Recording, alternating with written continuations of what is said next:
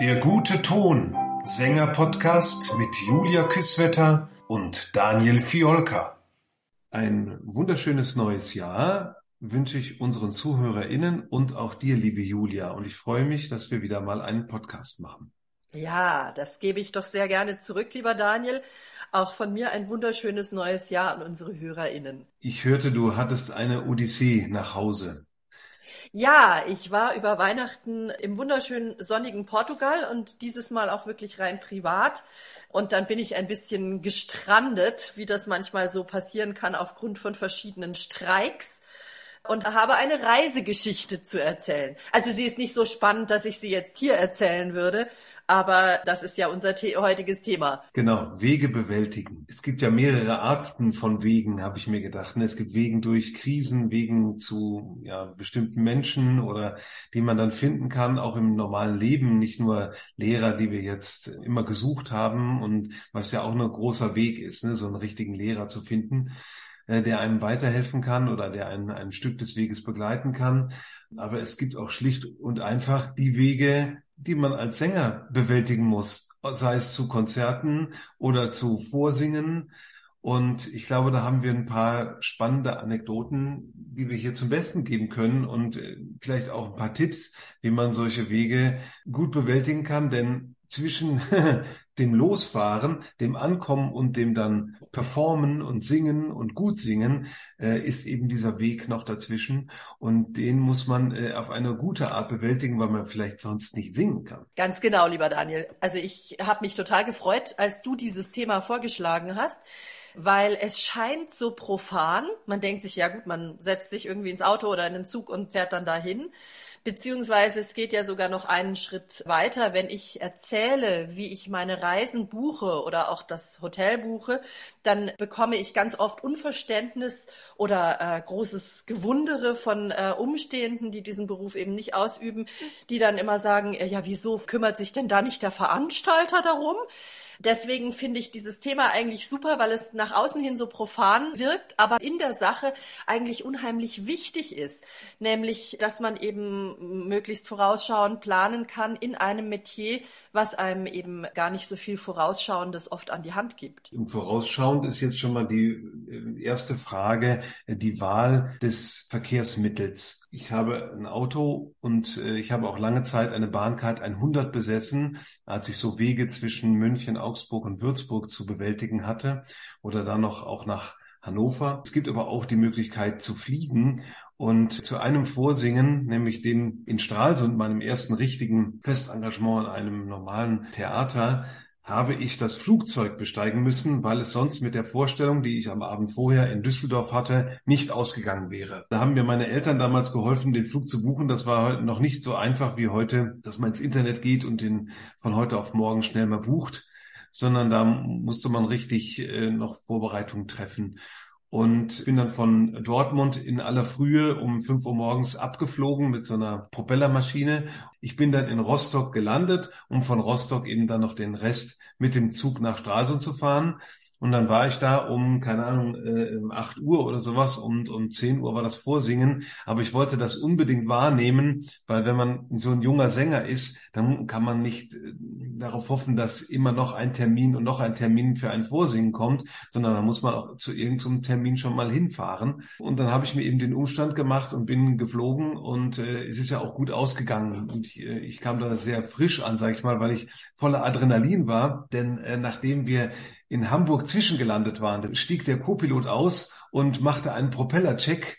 Der drehte einmal den Propeller und machte dann so ein nichtssagendes Zeichen zu dem Piloten, so die Schultern zücken und sagen so, ich weiß auch nicht, was Keine da ist. Keine Ahnung, war. was der hat. Oh Gott, das wäre Habe ja. ich mich entschlossen, auf dem Rückweg komplett den Zug zu nehmen und auf den Flug zu verzichten. Du meinst das Glück nicht zum zweiten Mal herausfordern? Ja, ja da sind wir gerade beim Punkt. Ich habe aus privaten Gründen eine wahnsinnige Flugangst. Das gehört hier nicht her, aber die Leute, die mich kennen, wissen die Gründe auch dafür. Und tatsächlich ist es für mich immer ein großes Problem gewesen, wenn ich zu einem Konzert oder so, also vorsingen, da musste ich zum Glück nie fliegen. Das konnte man immer auf dem Landweg erreichen. Aber ich hatte beispielsweise mal ein Gastspiel in Dubai und da hat sich, weiß ich auch, da habe ich in der Luft eine ziemliche Krise bekommen und die Stewardess hat sich so lieb um mich gekümmert. Das war für mich tatsächlich immer ein Problem, weil ich zunächst mich auch medikamentös äh, habe beruhigen lassen und das aber natürlich nicht geht, wenn man äh, das in Kombination, weil man hat dann keinen Tag Zeit, um dieses Beruhigungsmittel wieder auszuschwitzen. Mir ist darauf auch immer wahnsinnig schlecht geworden und so weiter und ich war wirklich immer einen Tag komplett wie ein Zombie und das äh, geht halt nicht, wenn du dann da ankommst und gleich anfangen musst zu proben. Also habe ich mir das sozusagen nüchtern on the rocks gegeben. Für mich schwierig schwierig. Also ich glaube, gerade in einer Vorsingsituation wäre für mich es wichtig, je nachdem, wie wichtig das Vorsingen ist, wie groß, würde ich persönlich wahrscheinlich schon mindestens einen Tag vorher anreisen müssen, damit ich mein Flugerlebnis verdaut hätte. So habe ich das auch gehalten, ne? Und äh, aber es ging eben in diesem speziellen einmal eben nicht. Und dann haben wir alles möglich gemacht. Meine Eltern äh, haben mich dann noch abgeholt in Düsseldorf, dass ich bei denen schlafen konnte und äh, weil ich ja von Dortmund geflogen bin und dann hat mein Vater mich in aller Herrgottsfrühe dahin gefahren, also ganz lieb auch unterstützt. Also ich bin nämlich auch nicht äh, der mutigste, sag ich mal, in solchen Fliegern, aber da sind ja natürlich lauter so Business-Leute unterwegs, die dann von Dortmund nach Hamburg und weiter nach Rostock fliegen. Ja, und die haben so ein ganz anderes äh, Verhältnis zum Fliegen, weil die das sehr oft machen und die packen sozusagen sofort die Zeitung aus äh, noch auf dem Rollfeld schrie mir ja ein Steward dann entgegen, ob ich ein Frühstück haben wollte und ich habe ihn überhaupt nicht verstanden in dem ganzen Fluglärm, der da schon war. Und ich sagte nein und dann saß ich da ohne Frühstück. Oh nein, da sind wir ja gleich beim nächsten Punkt. Also ich habe vor einigen Jahren ein Vorsingen gemacht in Stuttgart. Das war, glaube ich, das katastrophalste Vorsingen in meinem ganzen Leben. Also tatsächlich, ich, ich erinnere mich nicht so schlecht sonst irgendwo vorgesungen zu haben. Und es war tatsächlich so gewesen, ich bin mit dem Auto angereist, weil Stuttgart nicht so wahnsinnig weit entfernt ist und kam in einen wahnsinnigen Stau, hm. bin schon irrsinnig gestresst unterwegs gewesen und hatte aufgrund des Staus, ich hatte an sich genügend Puffer eingeplant, um eben in Stuttgart noch, ich bin nicht so der Frühstücker, wie man weiß, ich äh, frühstücke immer meinen grünen Tee aber um eben dann so am späten Vormittag, das Vorsingen war mittags, noch irgendwie ein Hörnchen oder irgendwas zu essen. Und aufgrund meiner Fahrtsituation kam das nicht mehr zustande. Und dann habe ich sozusagen auf komplett nüchternen Magen unter totalem Stress schon stehend, weil ich eben so auch viel zu spät angekommen war, obwohl die, die waren total nett. Ich habe da angerufen und dann, ja, es ist kein Problem, dann kommen sie, wann sie kommen. Aber es war trotzdem so, ich stand total unter Strom und ich habe einen Bockmist nach dem anderen geschossen. Also hätte es ein Mauseloch gegeben, ich wäre gerne da drin verschwunden. Meine liebste Reiseart ist tatsächlich mit dem Auto. Aber ich habe seit fünf Jahren meinen eigenen Chauffeur. Mein lieber Mann weiß, dass ich nicht gerade stressresistent bin. Und wenn es irgendetwas Wichtiges ist, dann fährt er mich da gerne hin. Mhm. Und das ist wirklich sehr angenehm, weil dann hat man einfach die Gewähr, dass man, ja, Staus mal abgerechnet wahrscheinlich pünktlich ist, denn da habe ich gleich auch noch eine schöne Anekdote bezüglich der Deutschen Bahn. Und ich muss aber nicht selber fahren, muss mich nicht selber über die anderen Verkehrsteilnehmer ärgern. So, das hätte ich jetzt äh, spannend gefunden. Dann hätte ich, wäre ich jetzt zu dem Schluss gekommen, man fährt doch lieber mit der Bahn. Aber natürlich ist die Deutsche Bahn ja bekannt für ihre Unpünktlichkeit. Und ja, auch da kann man mal in Stress geraten. Aber genau diese Stresssituationen ne, hatte ich ja oft, als es noch keine Navigationsgeräte auch gab.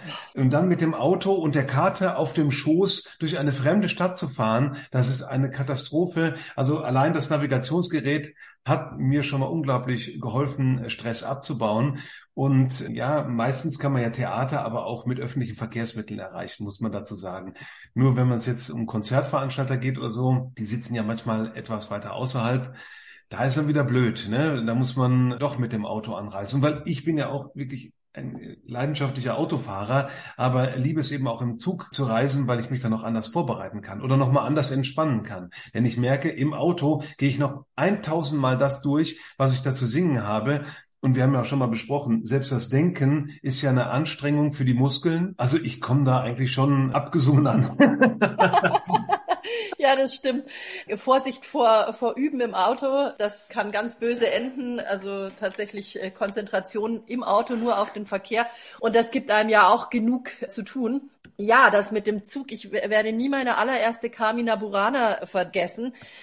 Ich lebte damals in Augsburg und die Carmina Burana war in Icking, das ist südlich von München. Also es war so, ich musste mit dem ICE fahren und dann mit der S-Bahn von Pasing. Und ich hatte tatsächlich extra Puffer eingebaut. Das ist tatsächlich auch etwas, ich bin zwar ein sehr unpünktlicher Mensch, ich habe es leider nie geschafft, das äh, irgendwie zu organisieren, aber wenn ich arbeite, dann bin ich schon mir zuliebe sehr, sehr pünktlich, weil nichts schlimmer, man kommt in eine neue Kirche, am besten noch irgendein neuer Dirigent, den man nicht kennt und man ist irgendwie zwei Minuten zu spät. Selbst wenn die entspannt sind, ich bin es danach nicht mehr. Also mhm. ich reise immer mit äh, großen Puffer an. So also auch in diesem Fall. Ja, die Deutsche Bahn äh, brachte es fertig, ich glaube wegen eines Getriebeschadens, uns am, ähm, das war noch in Augsburg, so ein kleiner Bahnhof, ich erinnere nicht mehr genau den Namen, aber es war die erste Station nach dem Hauptbahnhof blieb der Zug stehen. Es war im Juli, es war schweineheiß und die Türen gingen zu. Man ließ uns also nicht mal raus. Der Zug lag da, ich glaube, zwei Stunden mit Getriebeschaden. Und meine einzige Möglichkeit bestand darin, dann von Pasing nach Icking, das ist dann immer noch, glaube ich, 30 Kilometer oder so, mit dem Taxi zu fahren. Es hat ein unfassbares Geld gekostet. Es hat so gefühlt die Hälfte meiner Gage aufgefressen. Nein, sehr nett. Äh, diese Chorvereinigung, auch das habe ich nicht vergessen. Die haben das damals übernommen, netterweise. Also der Veranstalter hat das übernommen, was nicht seine Aufgabe gewesen wäre. Und ich kam, ich habe mich im Auto eingesungen, ich habe mich im Auto geschminkt, kam vollkommen verschwitzt zwei Minuten vor Beginn des Konzertes an. Also ich habe sämtliche Proben, sämtliche Anspielproben vermisst und musste dann in eine mir unbekannte Akustik, es war Open Air. Das Gute war, ich kannte den Dirigenten schon, wir waren uns freundschaftlich verbunden. So, solche Dinge helfen dann für die Nerven.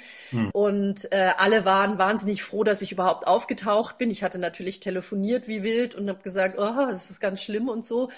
Und in Carmina Burana ist der Sopran, ich glaube, erst so nach 30 Minuten dran. Das heißt, ich hatte schon Zeit, irgendwie dann wieder runterzuatmen. Aber ähm, wie gesagt, auch das war keine so wahnsinnig schöne Erfahrung.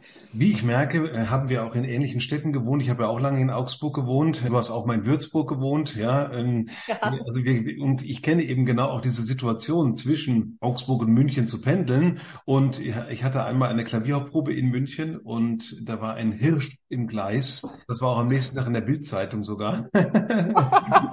und ich saß in dem Zug einfach fest und ja, kam da einfach nicht weg. Ne? Und der Hirsch äh, ging zu spät weg. Da war schon die Klavier Klavierprobe im Gange. Also musste ich von unterwegs anrufen. Gut, dass es Handys gibt und musste das leider dem Kollegen dann überlassen. Was ist aber das Geschickteste mit dem Puffer?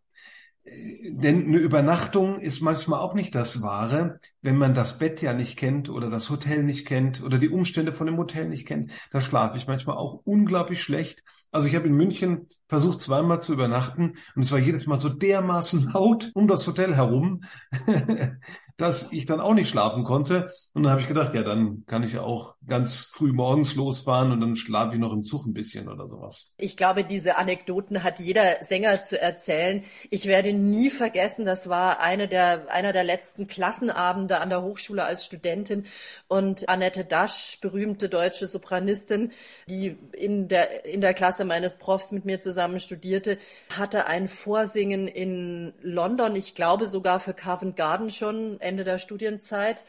Und der Flieger hatte Verspätung und ich habe sie immer sehr bewundert, aber ganz besonders an diesem Tag, als sie nämlich im verschwitzten Sommerkleidchen im Dauerlauf vom Taxi auf die Bühne kam, sich hinstellte und in einer Seelenruhe per Pietà die langsame lyrische Arie aus Così fan tutte zum Besten gab und dachte mir so, wow, das sind Nerven, die Hätte ich auch gern. Die Stressresistenz ist es eben auch, ne, die eine Karriere fördert, muss man sagen. Das muss man tatsächlich so sagen, ja. Wer saufen kann und Party machen kann und ganz laut schreien kann und die ganze Zeit oder eben zu spät kommen kann und dem das alles nichts ausmacht, der macht auch eine große Karriere dann.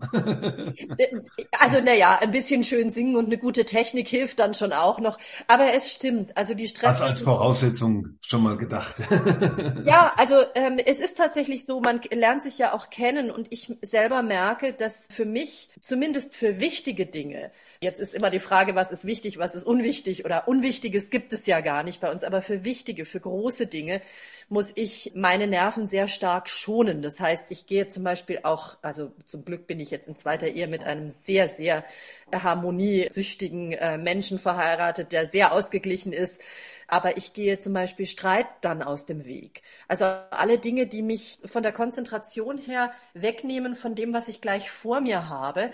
Und da bin ich ein sehr empfindliches Pflänzchen. Also ähm, Straßenverkehr stresst mich, Disharmonie stresst mich, äh, in welcher Form auch immer, ob das jetzt auf der Bühne ist. Also ich ähm, schätze Dirigenten sehr, die es schaffen, eine gute Atmosphäre auf der Bühne zu verbreiten. Und ich hasse es, mit Dirigenten zu musizieren, die genau das gegen, also gibt es ja auch, die ihre eigene Nervosität dann aufs Ensemble übertragen oder so. Also der Stress erwartet einen manchmal eben am Zielpunkt, wenn man da angekommen ist und äh, sagen wir jetzt ein Vorsingen und dann sind alle Leute da auch irgendwie gestresst oder es gibt keine einzigen Räume oder das ist wahnsinnig schlecht organisiert und man muss sich da wirklich im Zaum halten, nicht bei jeder Kleinigkeit dann auszubrechen und zu sagen, oh, das geht jetzt gar nicht oder fühle mich aber jetzt hier als Künstler nicht wahrgenommen oder ernst genommen.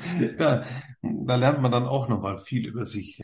Ja. Das gehört auch zu diesen Wegen, die das man dann bewältigen muss. Denn es sind, gibt auch diese kleinen Wege, nur vom Einsingezimmer zur Bühne oder vom Kircheneingang, sage ich mal, äh, bis zum Dirigentenpult das sind auch so kleine Wege, in denen viel passieren kann. Das ist wie dieser Lauf vom Elfmeterpunkt oder zum Elfmeterpunkt hin bei so einem Elfmeterschießen und da geht auch tausende Sachen durch den Kopf und so gehen einem dann bei Vorsingen und äh, vor der ersten Probe auch tausende Sachen durch den Kopf, die man irgendwie versuchen muss abzuschalten. Das hast du wunderschön gesagt, gerade mit diesem Elfmeter, weil es stimmt, an die ganz kleinen Wege hatte ich noch gar nicht gedacht. Aber ich habe vor Jahren ein Vorsingen fürs Opernstudio in Zürich gehabt und da war es eben extremst schlecht organisiert. Also ich weiß, äh, die paar wenigen Leute, darunter auch ich, die in die zweite Runde kamen, die haben dann tatsächlich ihr Vorsingen gemacht ja, Zeitplan war vollkommen aus dem Ruder gelaufen. Das passiert häufig, aber man hat wohl offensichtlich eine Premierenparty geplant.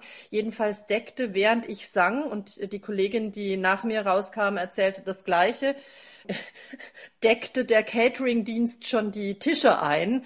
Und das sind natürlich hm. auch dann so Sachen, respektive schon vorher in der ersten Runde ähm, standen wir, glaube ich, zu 40 äh, oder zu 60 zwischen der ähm, Requisite und der Kantine herum. Es war also es gab nicht mal Sitze. Es gab ein einziges Einsingzimmer für die vielen Leute und ich habe mich dann noch mit einer Österreicherin fast gestritten, weil die dann das Zimmer nicht verlassen wollte und sagte, ja, aber ich hab gleich vorsingen und dann habe ich gesagt, ja, dann denk mal, was haben wir anderen hier alle? Also das sind tatsächlich Wege. Oder ich werde auch nie vergessen, wie der so Dinge, die man eben nicht eigentlich nicht machen sollte, auf dem Weg zur Bühne es sagt mir der Dirigent, ach weißt du, nimm doch meine Noten heute, sing doch aus meinen Noten aus irgendwelchen Gründen, weil er sich da Dinge eingetragen hatte. Und dann haben wir noch Noten getauscht und dann war meine Stimme nicht da drin verzeichnet. Hm. Also so, so, so Dinge. Oder der Dirigent, der einem auf dem Weg zur Bühne noch 27 Mitteilungen auf den Weg gibt, was er gerne in Takt sowieso, sowieso und sowieso hätte. Ja, das gehört auch zu den Wegen auf die Bühne.